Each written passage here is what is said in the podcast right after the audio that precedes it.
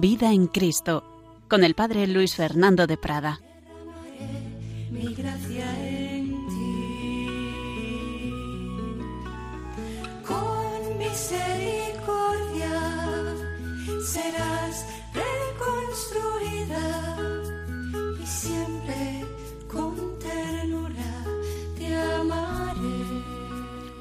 Cordialísimo saludo, muy querida familia de Radio María. Aquí estamos un día más para pedir al Espíritu Santo que nos dé su gracia para vivir en Cristo, para que no sea yo quien vive, sino Cristo quien vive en mí. Bueno, hemos estado hablando en bastantes programas de la vida espiritual, la vida de la gracia, lo que nos ayuda a llevar esa vida sobrenatural, esa vida divina, diversos medios y unos cuantos programas hemos dedicado a la oración. Y hoy vamos a hablar de un tipo de oración muy unida a la vida, que es precisamente ofrecer la vida. El ofrecimiento de obra es una práctica muy tradicional y que especialmente ha promovido el apostolado de la oración. Hoy tiene ese nombre de Red Mundial de Oración por el Papa, puesto que esas oraciones de los fieles, pues especialmente piden por la Iglesia y por su cabeza el Santo Padre. Pero vamos a ir a ese trasfondo teológico. Creo que nos puede ayudar mucho a todos el darnos cuenta de ese tesoro que tenemos y que por desgracia muchas veces no aprovechamos, que es la vida ordinaria. Quizá pensemos que para ser santos y apóstoles hay que hacer cosas muy especiales y solamente yéndonos como Francisco Javier al Extremo Oriente, como el Padre Llorente Alaska, como la Madre Teresa de Calcuta allí a la India, eh, podemos hacer esas cosas excepcionales y no nos damos cuenta de que nuestra vida sencilla, nuestra vida ordinaria tiene un valor inmenso, pero hay que vivirla unidos a Cristo, hay que ofrecer todo con Él, por Él, para Él. En definitiva, no nos olvidemos de que nuestro Señor Jesucristo podía haberse ido muy joven, mucho más de lo que se fue, a la vida pública, a hacer esa labor de predicación, de, convivencia con los apóstoles, sus milagros y luego el misterio pascual, la pasión, muerte y resurrección, pues no, pues no.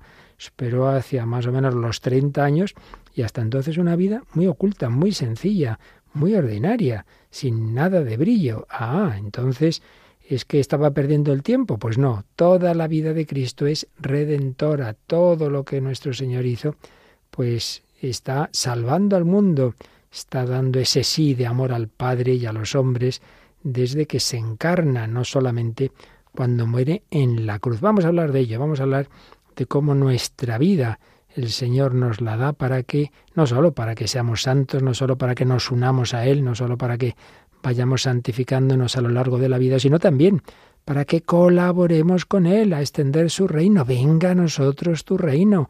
Adveña regnum tum. Venga a nosotros tu reino para construir la civilización del amor, para colaborar a la redención del mundo. Tú necesitas mis manos, mi trabajo, que a otro descanse. Claro que sí. Y tengamos en cuenta que esto, como todo en el cristianismo, siendo sobrenatural, a la vez es profundamente humano, cumple los mejores y más necesarios deseos y necesidades del hombre. ¿Cuántos psicólogos, como por ejemplo Víctor Frankl, pero no solo él, muchísimos más, nos dicen que muchas veces los problemas psicológicos, las neurosis, vienen de mirarnos demasiado a nosotros mismos, de estar autocentrados en nosotros, la autorreferencialidad, que dice también con frecuencia el Papa Francisco, también lo decía el Papa Benedicto, ese venga a mirarnos a mí, a mí, a nosotros, a la Iglesia. Pero hombre, deja de mirarte a ti mismo. Víctor Frankl pone un ejemplo muy claro. Si el ojo se ve a sí mismo, es que está enfermo, es que está viendo una mancha que tiene en ese ojo, es que tiene cataratas o algo parecido. El ojo no está hecho para mirarse a sí mismo, está hecho para mirar lo que hay fuera. Pues estamos hechos para darnos, para mirar hacia Dios, hacia el prójimo, hacia el mundo, para salir de nosotros mismos. Lo llama Víctor Frankl la autotrascendencia, salir hacia una persona, hacia una causa grande, hacia un ideal, no estar encerrado en ti mismo, yo mimé conmigo, cómo estoy, cómo me siento, qué pasa, qué me han dicho, hoy estoy un poquito peor que ayer, hoy me siento triste, pero hijo, deja de mirarte a ti mismo, que así no vamos a ninguna parte. Gran pregunta, ¿tu vida está al servicio de ti mismo o al servicio de algo o alguien mayor que tú mismo. Hay una realidad, hay una persona, hay un ideal más grande que ti mismo y por tanto por el que vale la pena entregar la vida. Si no es así, vidas vacías como la de tantos contemporáneos en esta posmodernidad. No hay nada grande, nada vale la pena, todo es pequeñito, todo es relativo. Y al final, como uno está vacío, porque estamos hechos para el infinito y eso parece que no existe, no se encuentra, pues se intenta llenar con cualquier cosa. Entonces intento llenar mi vacío pues con la comida, con la bebida, con el sexo desenfrenado, con el trabajo desenfrenado, con internet, con el móvil, con cualquier cosa, pero nada, no hay manera. Porque estamos hechos para Dios, nos hiciste Señor para ti, nuestro corazón está inquieto hasta que descanse en ti. Bueno, hemos tenido los cristianos que, que hemos recibido esa gracia, no meramente una idea superficial, sino la gracia de conocer el cristianismo a fondo, pues saber que en efecto no solo hay un ideal, sino una persona, bueno, tres en realidad, las tres personas de la Santísima Trinidad, para las que estamos hechos, que llenan nuestra inteligencia, nuestro corazón, toda nuestra, toda nuestra vida. Porque el cristianismo no es un espiritualismo solo para rezar, solo para determinadas actividades. No, no, es toda una forma de vida que llena todo nuestro corazón. Qué bonito lo que dice San Pablo en la segunda, los Corintios 5, 15. Cristo murió por todos para que los que viven ya no vivan para sí, sino para el que murió y resucitó por ellos. Pues esta es la autotrascendencia cristiana. Ha habido alguien que ha muerto por cada uno de nosotros. Hombre, pues entonces lo lógico es que tú correspondas y no vivas para ti mismo. Cristo murió por todos, para que los que viven ya no vivan para sí, sino para aquel que ha muerto y ha resucitado por ti. Claro que sí. Ese es nuestro ideal. Vivir por Cristo, con Él y en Él, vivir para el que antes ha vivido y ha muerto por mí. Desde luego, mejor morir por algo que por nada. Mejor todavía morir por alguien, por alguien con mayúscula. Es lo que decía San Cipriano. No antepongáis nada a Cristo, ya que Él no antepuso nada a nosotros. Esto es muy fuerte, que el Hijo de Dios hecho hombre no ha puesto nada por delante de ti y de mí. Ha puesto su vida terrena por debajo de nuestra vida eterna.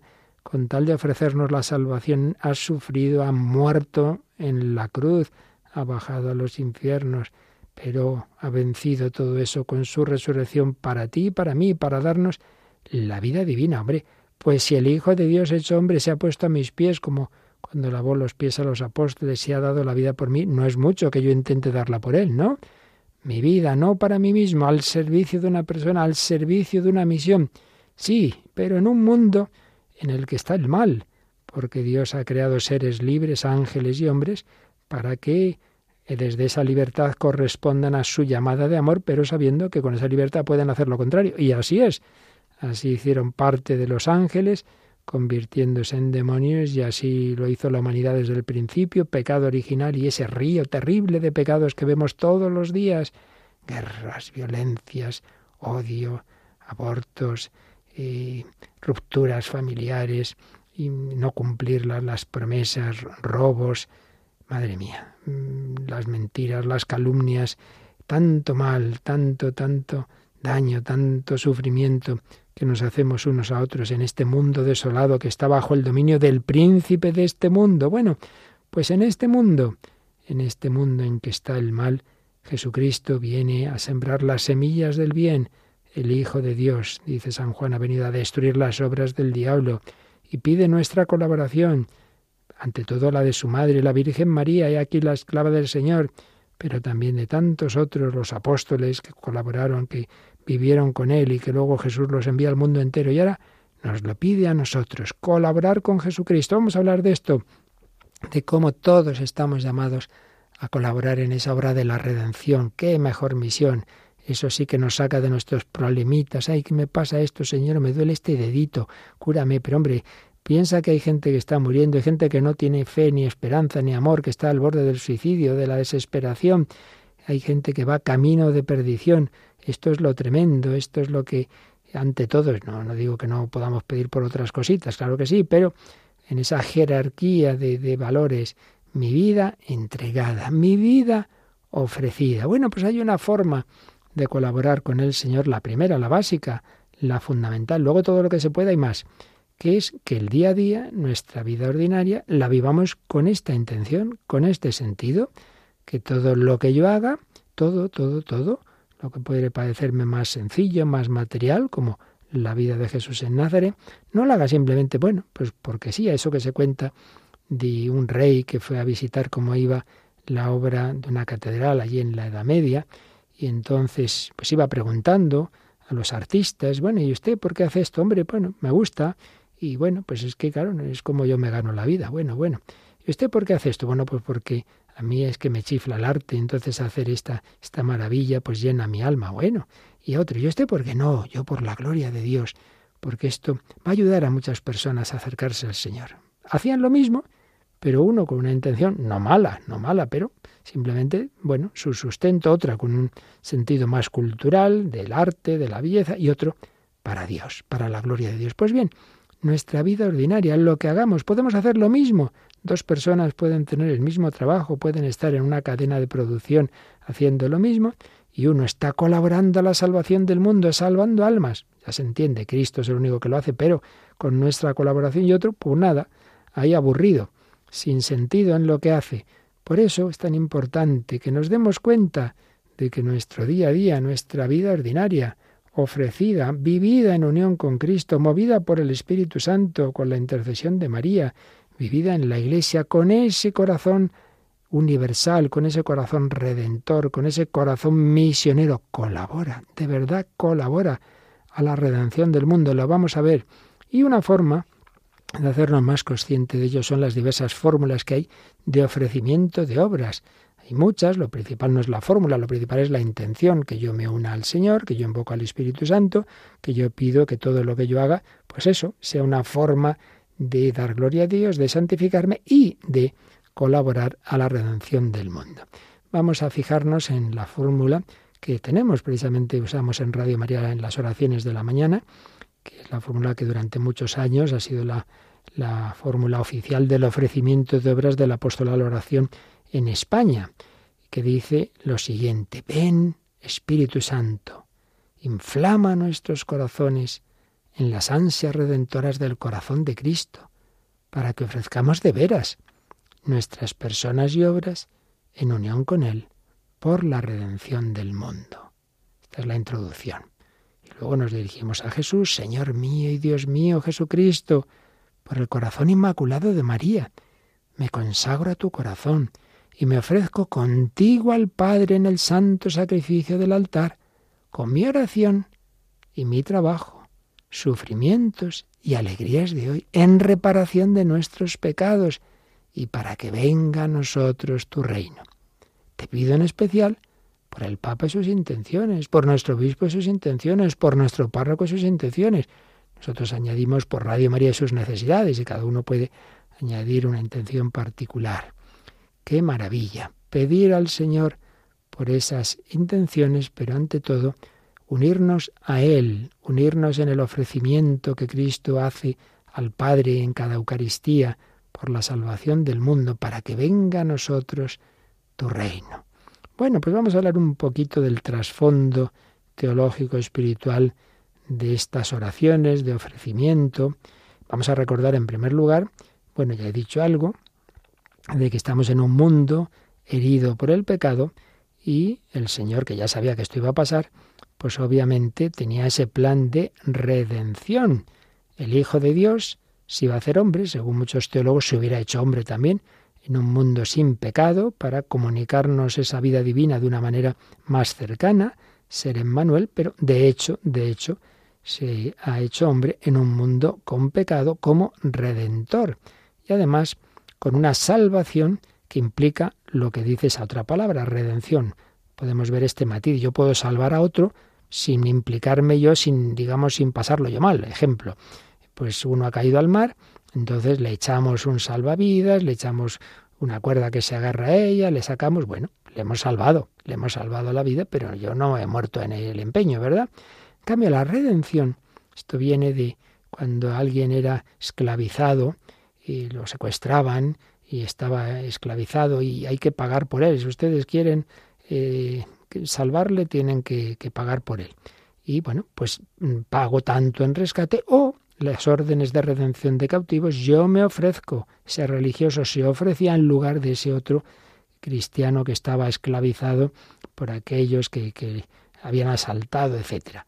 La redención era una redención de ese, de ese que estaba esclavizado. Bueno, pues el Hijo de Dios hecho hombre ha querido salvarnos de la situación de pecado por un camino no meramente desde arriba, sin implicarse, sino de redención, de pagar él mismo, de dar un sí humano por todos nuestros noes, pero un sí humano que iba a costarle sangre. Nosotros normalmente, ¿por qué pecamos? Pues porque pensamos que vamos a ser más felices, entonces por, por buscar nuestro interés, por un placer, yo abandono al Señor. Bueno, pues Jesucristo, al revés, Mm, su sí, su sí de amor al Padre, implica asumir no solo, pero también el dolor, el sufrimiento, por las veces en que nosotros, por no sufrir o por buscar un placer, desobedecemos al Señor. Nos ha redimido ese sí humano, esa vida humana del Hijo de Dios. Es uno de nosotros, es la cabeza de la humanidad. No es simplemente una amnistía general, un perdón desde lo alto. Bueno, os perdono. No, no, no. Es que uno de esta humanidad, de esta familia que somos todos nosotros, de esta humanidad pecadora, si Adán, si en Adán pecamos todos, y con Adán luego todo lo demás que viene, todos somos como una familia y todos pues somos culpables solidariamente, bien, pues el Hijo de Dios ha querido ser uno de nosotros para que también uno de nosotros, el hombre Cristo Jesús, que dice San Pablo, el hombre Cristo Jesús, un hombre, repare lo que han hecho todos los demás. Pero ¿cómo puede tener un valor mm, equivalente al de todos los pecados del mundo lo que haga un hombre? Hombre, pues porque ese hombre no solo es hombre, es el Hijo de Dios, su, su persona es divina. Por tanto, esos actos humanos, esas obras humanas, ese amor humano, ese amor de su corazón, es el amor de una persona divina, es un amor humano, sensible, pero también es un amor divino. Entonces tiene un valor infinito lo que hace Jesucristo. Nos ha redimido, ha pagado el rescate, nos ha comprado a precio de sangre. Esto no son inventos míos, lo dice San Pedro, por ejemplo, en su primera carta, primera de Pedro 1, 18 a 19, dice, fuisteis liberados de vuestra conducta inútil, heredada de vuestros padres, no con algo corruptible, con oro o plata, sino con una sangre preciosa, como la de un cordero sin defecto y sin mancha, Cristo. Tú piénsalo, querido oyente, todos nosotros tenemos un precio, un valor infinito, la sangre de Cristo. ¿Cuántas veces uno se autodesprecia, no valgo para nada, vaya que si no vales para nada. Tienes precio de sangre. Cristo ha pagado con su sangre por ti. Es el tesoro escondido y Él ha vendido todo, ha dado su vida por, por comprar el tesoro, por comprar tu corazón. La redención es la obra de un amor humano, de un corazón humano, de una persona divina, el sí del corazón humano, de la voluntad humana de una persona divina que compensa todos nuestros noes. O con un ejemplo muy bonito que ya tiene siglos, algún teólogo de hace siglos le, vino esta idea y este ejemplo tan bello. Imaginemos unos pajaritos que se cayeron de su rama del árbol eran pequeñitos, se rompieron las alas. Bueno, los pobrecitos, pues ahí están, que no pueden volar. Y cuando ven volar a los grandes, a las grandes aves, ven volar a las águilas, les da envidia. ¡Ey, si pudiéramos volar así! Si pudiéramos llegar a ese monte que está ahí tan lejos, imposible. ¿Por qué? Primero porque son pequeñitos, segundo porque tienen las alas rotas. Pero baja una de esas aves grandes, extiende sus alas y las invita a subirse a los pajaritos, les invita a subirse encima. Y se suben tan contentos. ¡Y qué bien! Empieza a volar hacia ese monte. ¡Qué maravilla! Pueden llegar al monte, están viendo lo que es estar ahí en las alturas, pero uno dice, uy, yo ya estoy curado, yo ya puedo volar solo. Se tira. Nada, pues se cae, claro, y se mata. Bueno, pues algo así nos puede ayudar a entender. Nosotros somos esos pajaritos. Por un lado somos criaturas. El hombre es una criatura que no puede por sus fuerzas llegar al Dios creador, que no puede llegar al infinito es la distancia es infinita, yo no puedo llegar, simplemente por ser criatura. Pero es que además tenemos las alas rotas, es decir, está el pecado original, están las inclinaciones malas que todos tenemos, el egoísmo, la soberbia, la ira, la lujuria, la pereza, todo eso. Entonces yo no puedo salvarme a mí mismo, yo no puedo. Pero hay alguien que viene a por mí, alguien que me ofrece cogerme de la mano, que me ofrece subirme ahí, el águila divina que decía Santa Teresita, ella habla de ese águila que es Jesús. Entonces, si yo me dejo coger por él, si yo me dejo salvar, si, si voy sobre él, si voy de su mano, entonces sí puedo llegar al monte de la santidad, al monte del cielo. Pero hay que dejarte, tienes que dejarte llevar. No se te ocurra hacerte autosuficiente y decir, no, no, yo ya voy por mis fuerzas. No, entonces vuelves a caer. Entonces te hundes. No, no, no, no. Déjate salvar, déjate salvar, déjate llevar por el águila divina y llegarás a ese monte de la perfección, de la santidad. Sí, dejémonos salvar. Oh, con la parábola que dice el mismo Jesús, seamos esas ovejas que nos dejamos llevar y buscar por el pastor. Jesús es nuestro pastor. Bueno, pues vamos a darle las gracias. Jesús es nuestro redentor, nuestro redentor. Y de su mano podemos llegar al cielo. Es lo primero que vamos a quedarnos pensando. Jesús me ha redimido, Jesús me quiere llevar al cielo, es camino, verdad y vida, y luego pensaremos como Él me pide, que yo ayude también para con los demás, para que también los demás se dejen salvar por Cristo.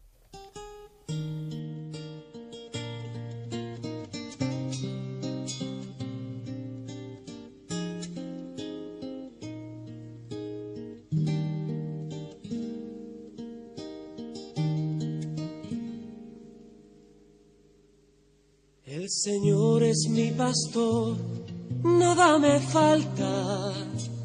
El Señor es mi pastor. El Señor es mi pastor, nada me falta. El Señor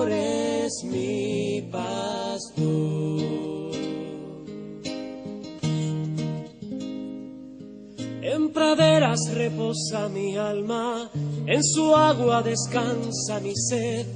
Él me guía por senderos justos, por amor, por amor de su nombre. Aunque pase por valles oscuros, ningún mal, ningún mal temeré. Porque sé que el Señor va conmigo, su callado sostiene mi fe. El Señor es mi pastor, nada me falta. El Señor es mi pastor. El Señor es mi pastor, nada me falta. El Señor es mi pastor.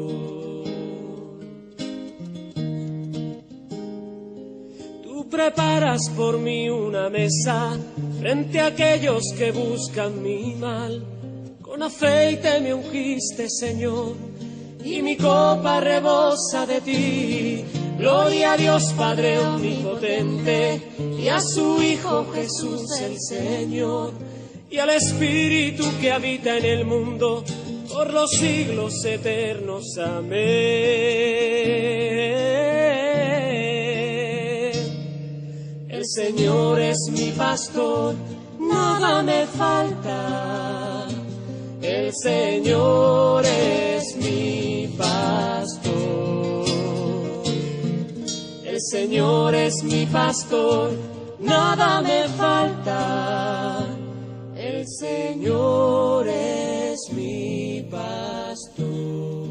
El Señor es mi pastor, es pastor, pero es también el cordero, el cordero inmolado. Hemos sido redimidos con la sangre preciosa del cordero, el cordero de Dios que quita el pecado del mundo. Aquí seguimos en Radio María, Vida en Cristo, servidor Padre Luis Fernando de Prada hablando, en primer lugar, de Cristo Redentor, para luego hablar de cómo el Señor nos pide que colaboremos con Él en esa obra de la redención del mundo, ofreciendo nuestra vida. Pero seguimos recordando muy sencillamente, muy brevemente, que es esto de la redención, ese acto de amor, no de un momento, sino de toda la vida del corazón humano de una persona divina, cuyo fruto es la comunicación del Espíritu Santo a la humanidad, darnos la vida divina. Es lo que vemos simbolizado cuando Jesús está muriendo en la cruz y están ahí María y Juan. María, la esposa, la madre, porque tiene muchos simbolismos la figura de María, la iglesia y Juan. Y Jesús quiere darnos su Espíritu, el Espíritu Santo, inclinando la cabeza, entregó el Espíritu, no solo es murió, sino entregó el Espíritu Santo a la iglesia, que están ahí presentes en María y en Juan. Y todavía un signo más, cuando el soldado traspasa el costado de Jesús, al punto salió sangre y agua. La sangre, la vida que Jesús ha ofrecido por nosotros y agua, la vida divina que quiere darnos, que se nos va a comunicar especialmente a través de los sacramentos, sacramento del bautismo, el agua. La sangre también nos recuerda al sacramento de la Eucaristía. Claro que sí, Él ha dado su vida para que yo tenga vida. He venido para que tengan vida y vida en abundancia. Pues bien, misterio pascual, pasión, muerte, resurrección, ascensión al cielo y comunicación del Espíritu Santo en Pentecostés es el momento central de la redención, pero no solo ahí, sino, como decíamos, desde la encarnación, desde que el Verbo se hace carne en el seno de María, pues ha comenzado esa obra redentora. Bueno, ha estado preparada con toda la historia de la salvación anterior, pero ahora nos fijamos en la vida humana de Jesús. Y el Señor, desde su infancia, Él está ya mirando hacia adelante, hacia ese momento central. Él sabe, en su conciencia humana tiene esa luz divina que le dice quién es y a qué ha venido al mundo. Y por eso, luego ya en su vida pública, sin esperar al, momento de la pasión, dirá, con un bautismo tengo que ser bautizado y qué angustia sufro hasta que se cumpla. Eh, he venido a traer fuego a la tierra y ojalá estuviera ya ardiendo. Sí, desde, desde el principio Jesús está con el deseo de, culminar la obra de la redención, pero ya desde, desde esa infancia, pues él vive con esa misión, con esa mirada hacia adelante.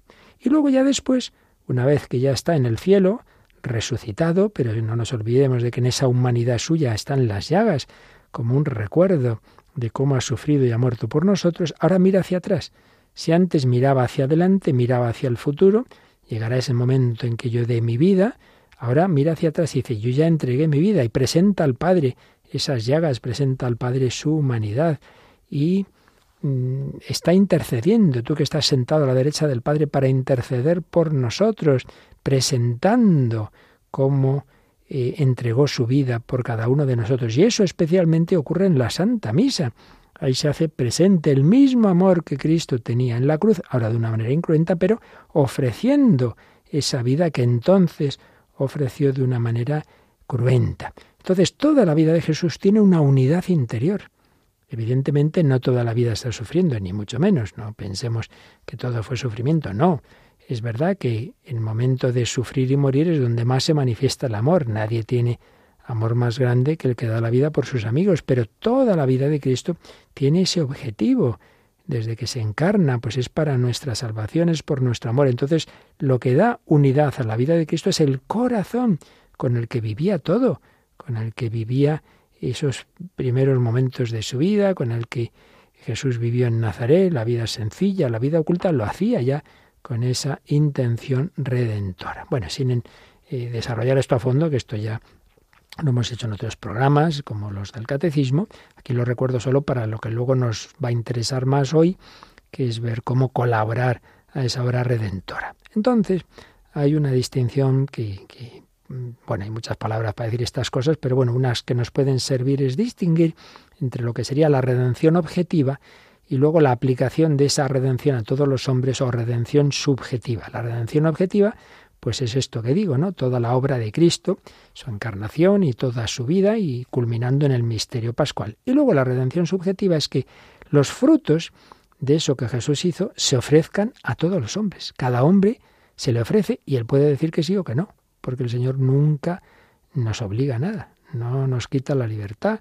Él quiere enamorarnos, el amor no se puede imponer, pero hay que ofrecer, hay que ofrecer a todos. Mira, Cristo ha muerto por ti. Él es tu redentor, Él ha resucitado y Él te invita a unirte a Él. ¿Quieres esto? y quieres esa gracia que Él quiere comunicar a través de los sacramentos, quieres bautizarte, quieres pedir perdón de tus pecados, claro. Entonces esto hay que anunciarlo, la buena noticia, esa evangelización, ese ofrecer los sacramentos, ese ofrecer esa comunidad donde vivir esto, la iglesia, ese pastoreo de Jesús a través de la iglesia. Colaboración a la redención. Podemos hablar de una primera colaboración en la misma redención objetiva, pero esto solo en el caso de la Virgen María. Porque claro, en esa obra de la encarnación, obviamente la Virgen tuvo un papel muy importante, para empezar, porque la encarnación se hace gracias al sí de María. No se mete ahí de repente, oye, que estás embarazada. No, no, no. El ángel Gabriel, más que anunciación, habría que decir, así lo señalan algunos escrituristas y teólogos, más que escena de anunciación, es escena de vocación. El Señor llama a María a colaborar. ¿Quieres? ¿Quieres?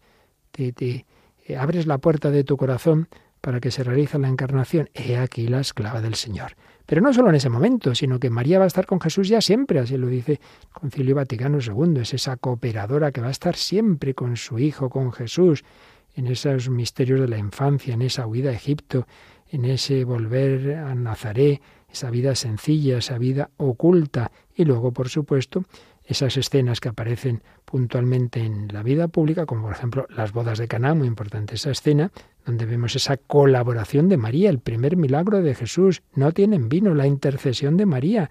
¿Quién hace el milagro? Jesús. Sí, sí, pero ¿quién lo pide?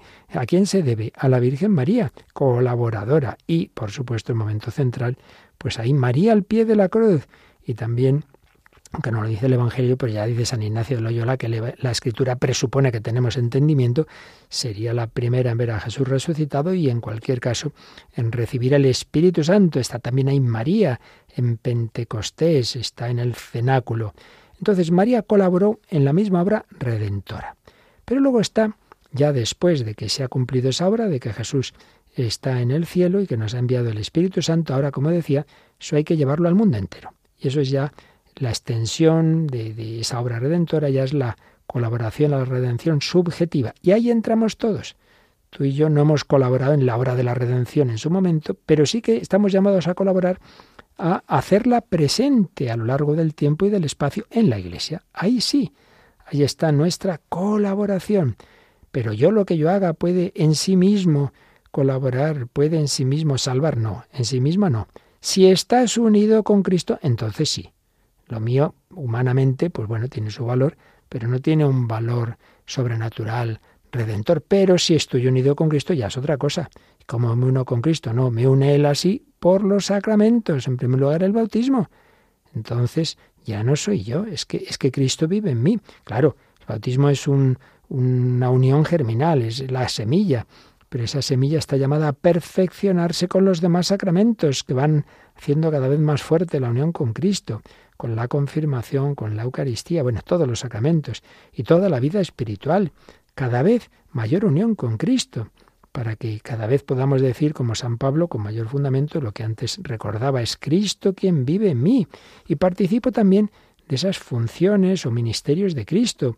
Si Cristo es sacerdote, profeta y rey, el cristiano es bautizado, es ungido por el Santo Crisma y participa de, esas dimensiones. El cristiano sacerdote, el sacerdocio común de los fieles, de poder ofrecer el sacrificio de la propia vida. Es profeta, porque está llamado a hablar de Cristo, a anunciar el reino de Dios y es rey, porque está llamado en primer lugar a reinar, a que su vida esté bajo Jesucristo Rey, a que no nos dejemos llevar sin más de lo que me apetece, pero también a establecer en los ámbitos en que uno vive, hacer lo posible por extender el reino de Cristo. El cristiano unido a Cristo por los sacramentos, la vida de oración, la vida de caridad, unido a Él, puede y debe vivir por Cristo con Él y en Él para gloria del Padre, en la unidad del Espíritu Santo, que es la Iglesia. La unidad del Espíritu Santo es esa comunión de los santos, vivir así el sacerdocio común o bautismal, el testimonio profético, dejando que Jesucristo reine en mí y ayudando a que reine en los demás. Qué maravilla, ¿eh? Es esto a lo que todos estamos llamados. Nosotros, unidos a Cristo, somos cauce de comunicación del Espíritu Santo. Esto es muy fuerte. Somos, podemos decir, coprincipio, con Cristo del Espíritu Santo, porque ¿de dónde viene el Espíritu Santo? ¿De dónde? ¿Dónde hay que convencerle que venga? Pues viene de Jesucristo, de su humanidad, de su corazón, de su amor humano y divino. De ese corazón procede el Espíritu Santo, pero Jesucristo me mete ahí en su corazón y quiere que yo también colabore a ser un pequeño cauce para que a otros llegue el Espíritu Santo. Vamos a invocar ese Espíritu Santo. Solo en ese Espíritu lo que hagamos tiene ese valor sobrenatural ya no soy yo, el Espíritu Santo va infundiendo en mí las actitudes, los pensamientos, los sentimientos del corazón de Cristo. Ven Espíritu Santo, enciende nuestros corazones.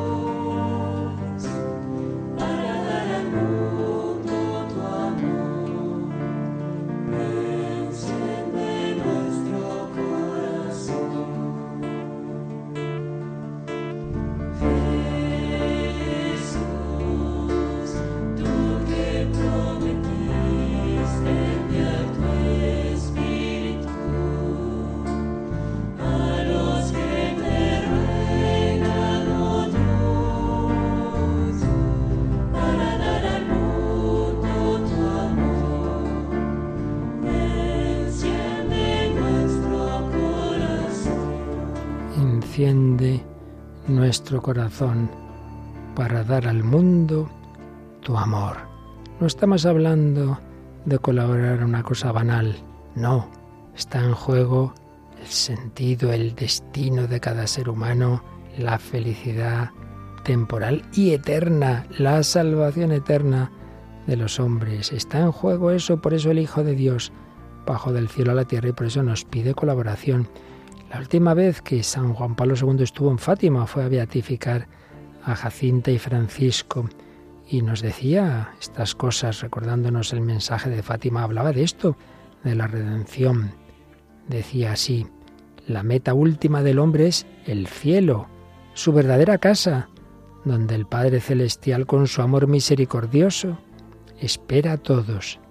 Dios quiere que nadie se pierda. Por eso hace dos mil años envió a la tierra a su Hijo a buscar y salvar lo que estaba perdido. Él nos ha salvado con su muerte en la cruz. Que nadie haga vana esa cruz. Jesús murió y resucitó para ser el primogénito entre muchos hermanos.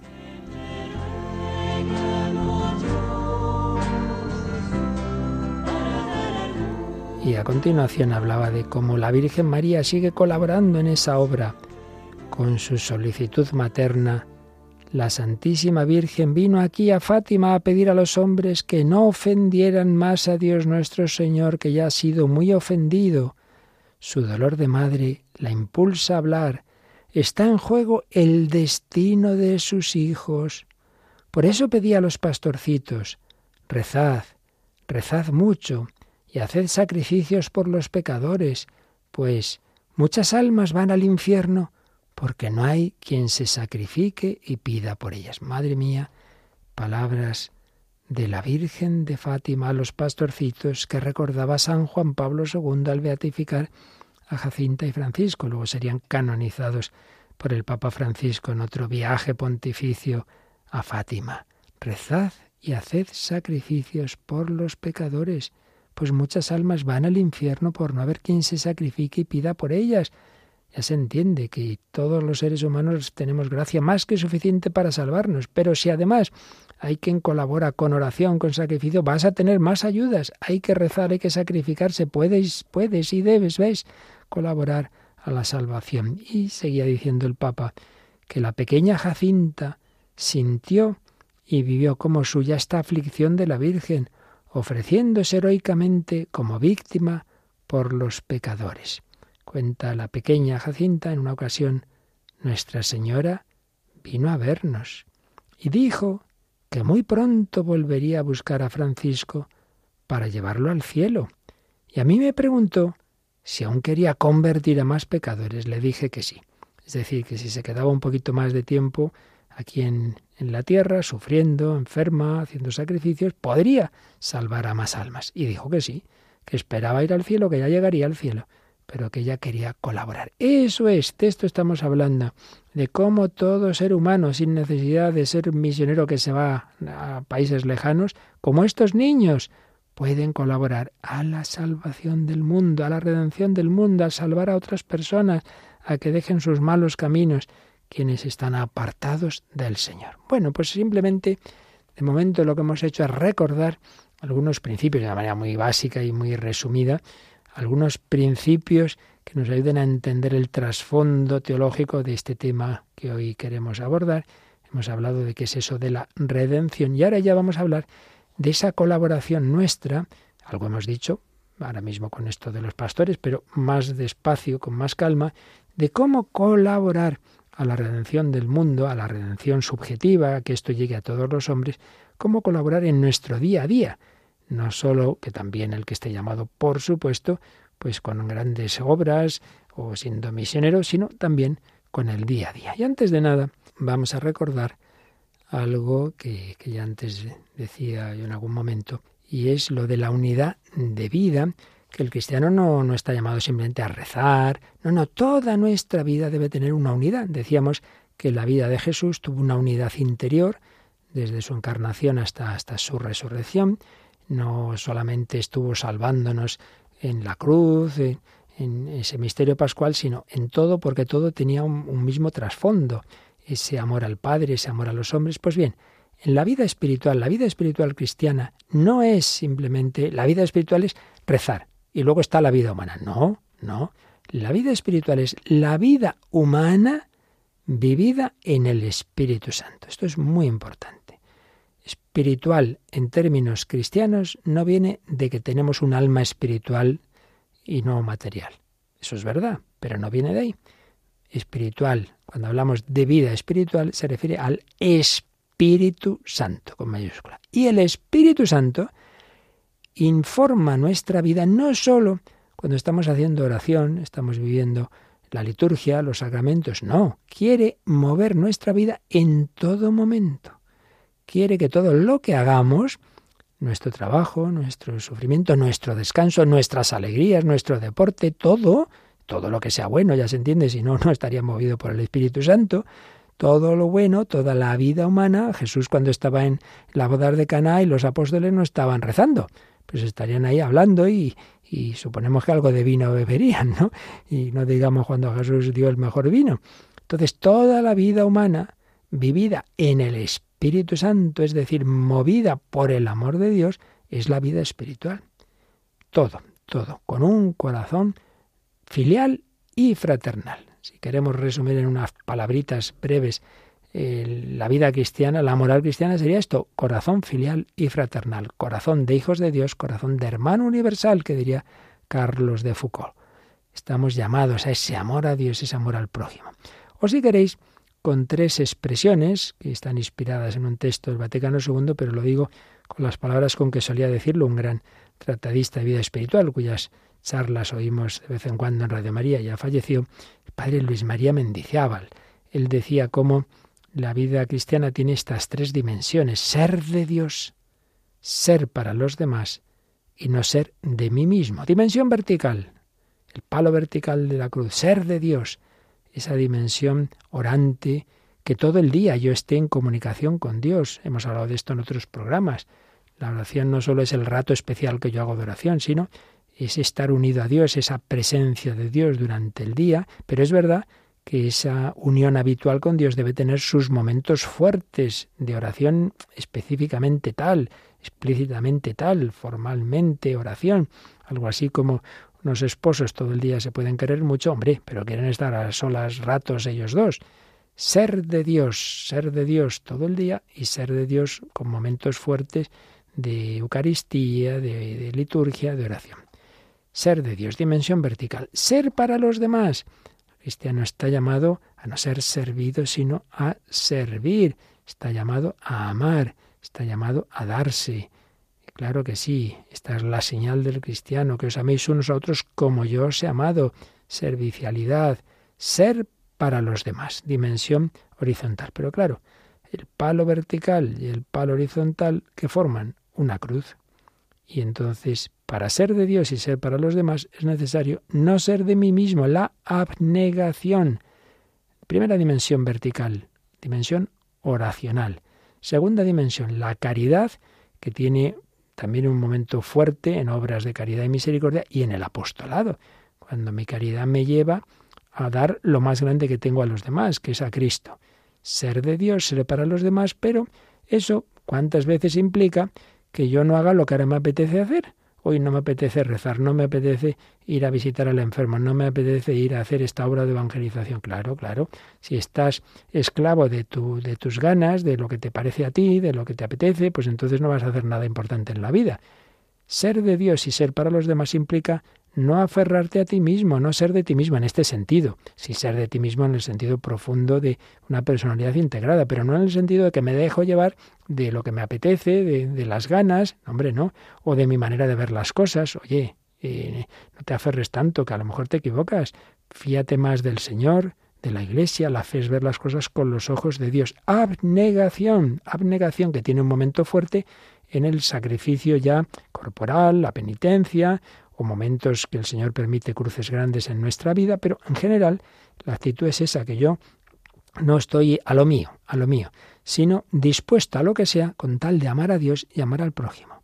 En definitiva, es dar la vida con un amor oblativo, amor oblativo que se ofrece, amor al Señor, amor al prójimo. Y esto es un signo de madurez incluso humana. Claro, el bebé tiene tiene el centro del mundo es el mismo, es egocéntrico, pues el pobre es así, normal. Pero hombre, si uno va madurando, va saliendo, va saliendo de ese egocentrismo y del amor posesivo que tiene de, de su madre, de las personas que va conociendo, va saliendo del amor posesivo al amor oblativo. Y si no sale, si uno es un bebé eterno, pues es mal asunto, mal asunto, porque entonces ya eh, te quedas en eso, en, en, en ser un, e, un egoísta y un egocéntrico para siempre. Ser de Dios, ser para los demás, no ser de mí mismo. Esa es la clave de la unidad de vida. Entonces no es que yo ahora, sí, ahora hago esta obra de caridad, luego rezo un ratito y luego, mirar, ya me toca, ahora viene lo bueno, ¿eh? divertirme. De... No, hombre, no. Toda la vida tiene que vivirse en amor al Padre, en amor a Cristo, en amor a los hermanos. Y para ello, pues tengo que estar dispuesto a renunciar a mis intereses, a mis comodidades. Bueno, este es el punto de partida. Supuesto esto, ¿cómo podemos colaborar con el Redentor en esa vida espiritual? En primer lugar, vamos a insistir, ya lo haremos el próximo día, pero ya anticipamos un poco en plan titulares, pues hombre, en primer lugar eso, unirme bien al Señor con la vida interior. La vida interior es el fundamento para que lo que yo haga tenga valor. Si soy yo, mira, lo mío vale muy poquito o nada. Ahora, cuanto más unido esté al Señor, pues lo de la vid, los sarmientos, ¿no? Cuanto más unidos estemos a la cepa, más fruto daremos. Hablaremos un poquito de la vida interior. Luego, ¿cómo puedo colaborar a la redención? Con la oración de intercesión. Esto ya lo dice San Pablo en muchas ocasiones. Pide oraciones por los frutos de su evangelización. Oración apostólica de intercesión. Después hablaremos, ya lo hemos dicho varias veces, de la vida ordinaria ofrecida con un corazón redentor. No se trata de hacer cosas, del activismo, se trata del corazón con que yo vivo las realidades. Amor sí, activismo no. Hablaremos de la vida sencilla. No hace falta eh, que uno tenga un trabajo muy importante a los ojos de los hombres, que no, que no. Que recoger un alfiler, decía Santa Teresita, por amor de Dios puede salvar un alma. vida sencilla y ordinaria, pero extraordinariamente vivida. No se trata de hacer necesariamente, a veces sí, obras extraordinarias, sino de hacer extraordinariamente lo ordinario. De hacer en cada momento lo que hay que hacer. Mira, ahora toca el recreo, pues ahora no te pongas a rezar, ahora eh, a, jugar ahí eh, con tus compañeros. Hacer en cada momento lo que se debe, pero ahora toca ir a rezar, pues ahora no te pongas a ver la tele, ahora vamos a rezar. Vida de familia, vida de estudio, vida de trabajo, en fin, la vida ordinaria vivida con un corazón redentor, con un corazón amante. Por supuesto, también vivir el sufrimiento. Esto tiene una especial eh, eficacia, ya lo veremos también. Y supuesto todo esto, supuesto todas estas dimensiones más bien digamos ordinarias, en este sentido que estamos diciendo, de una vida sencilla, eso no quita que también luego el Señor pueda llamarnos a acciones pues ya más específicas en el orden de la caridad, del apostolado, de la evangelización, dimensión social, pues de, obras a las que podemos colaborar. En fin, iremos viendo pues cómo colaborar con nuestra vida a esta redención del mundo, pero empezando por unirnos con el Señor y ofrecer nuestra vida. Ven Espíritu Santo, sí, para que yo me ofrezca con el Señor. Yo no quiero vivir para mí mismo, yo quiero ser para Él, eterno Señor de todas las cosas. Yo me ofrezco, yo quiero colaborar con Jesucristo, Rey eterno y Señor universal, que todos los hombres le conozcan. Bueno, pues nos quedamos aquí y ya próximo día, si Dios quiere, pues mm, diremos con un poquitín más de un poquito de detalle esas formas de colaborar a la redención del mundo en nuestro día a día pero ya quedémonos con esta idea tan importante. Tú y yo estamos llamados a colaborar a extender la civilización del amor, la redención del Señor, extender esa gracia de Cristo, esa comunicación del Espíritu Santo, uniéndonos a Él y desde la unión con Él ofreciendo nuestra vida, nuestros sufrimientos, nuestras alegrías, orando por los demás, orando por las necesidades de la Iglesia, orando por todas las intenciones del Papa, del Obispo, del, del párroco, de todo lo que es necesario para que se extienda el Evangelio. Y así colaboraremos a la extensión del reino de Cristo. Sí, Señor, yo quiero colaborar contigo, eterno Señor de todas las cosas, al servicio de su divina majestad.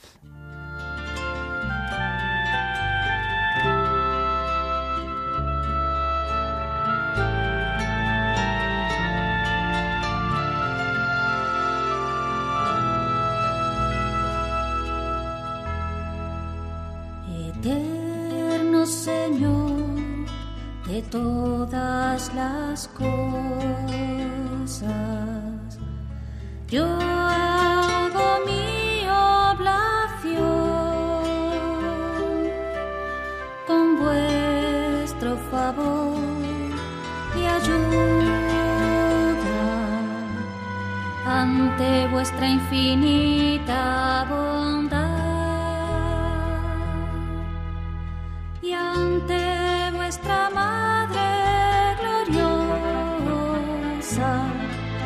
yo quiero y deseo y es mi determinación